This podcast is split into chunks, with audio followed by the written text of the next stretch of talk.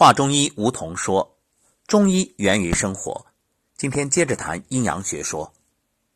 前面是气一元论，现在呢开始阴阳学说。那么这个气与阴阳，它们又是怎样的关系呢？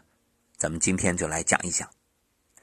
中医古代哲学气一元论认为，气是世界的本源物质，而气一物两体，分为阴气和阳气。所以，这个阴阳啊，是气的固有属性。阴阳是由气而来，那么气的运动是阴阳的对立统一运动。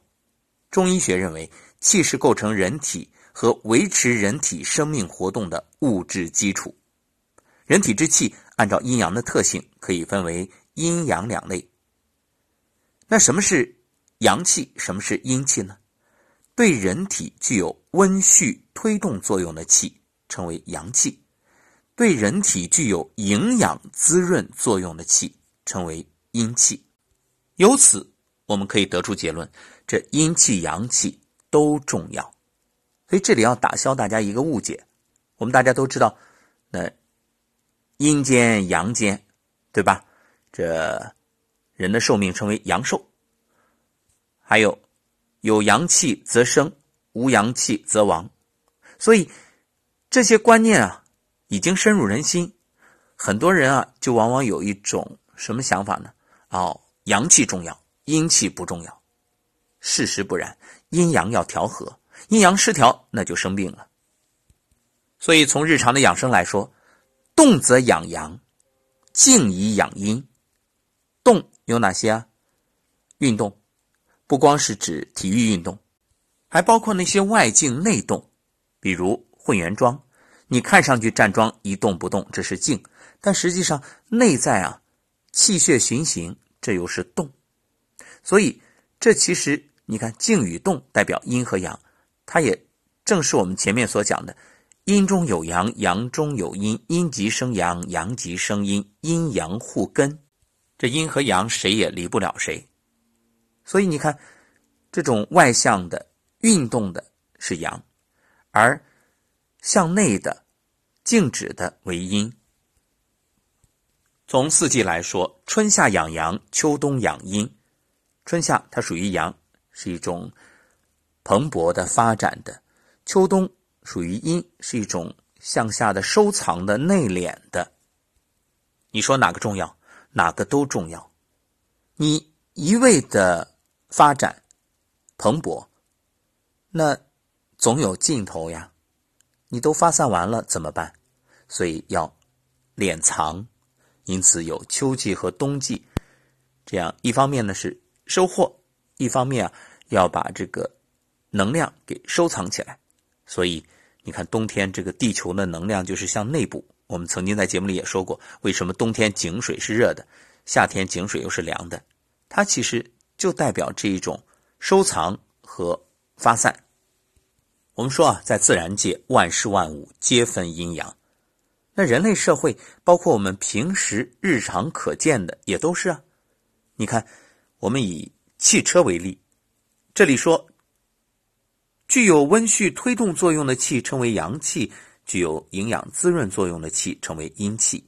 那么汽车上面呢？你看，这汽油，它就是属阳。它有推动作用啊？为什么？那没有汽油，你这个车开不了。当然，其他燃料除外。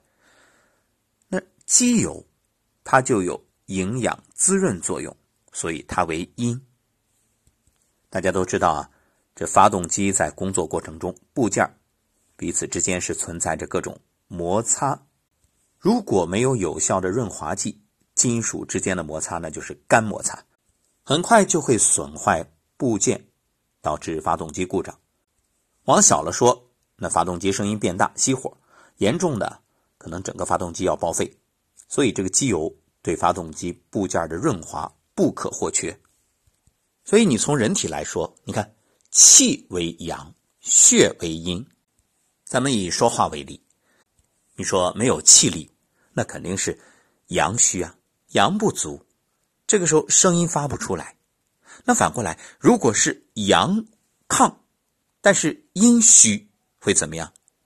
那就是气很足，却缺乏这种润滑，缺乏一种滋养，那就意味着声音嘶哑呀。所以经常有朋友问我，声音哑了怎么办？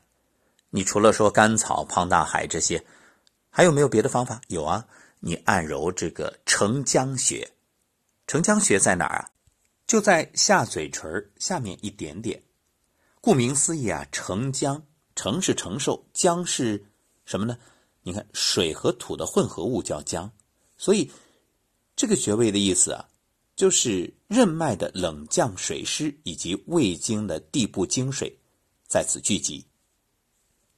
因为承浆穴本身就是任脉与足阳明胃经的交汇穴，承浆穴还能解决一些常见问题，比如什么口舌生疮啊。口腔溃疡啊，牙疼啊，包括颈项强直啊，都可以。你脖子特别硬、特别痛，直接用食指点按就可以。当然，我们主要说的现在是嗓子的问题。那除了承浆之外，还包括天突穴，点按天突也有效果。因为这个天突啊在任脉上，所以点按呢能够通利肺气，爽利通畅。所以你看，学好了阴阳，也就意味着你能够在生活当中解决一些常见问题。最重要的是为后面系统学习中医打下坚实的基础。明天开始，我们要谈阴阳学说的基本内容，包括阴阳对立啊、阴阳互根啊，还有阴阳消长、阴阳转化等等。可以说啊，学好阴阳学说。不仅是很容易深入学习中医，也意味着你在生活的方方面面、待人接物、对事业、对情感都能够了如指掌，因为你懂了其中的规律，就知道如何分析问题、处理问题、解决问题。这相当于提升了你生命的维度，就像两个孩子吵吵闹闹，不可开交。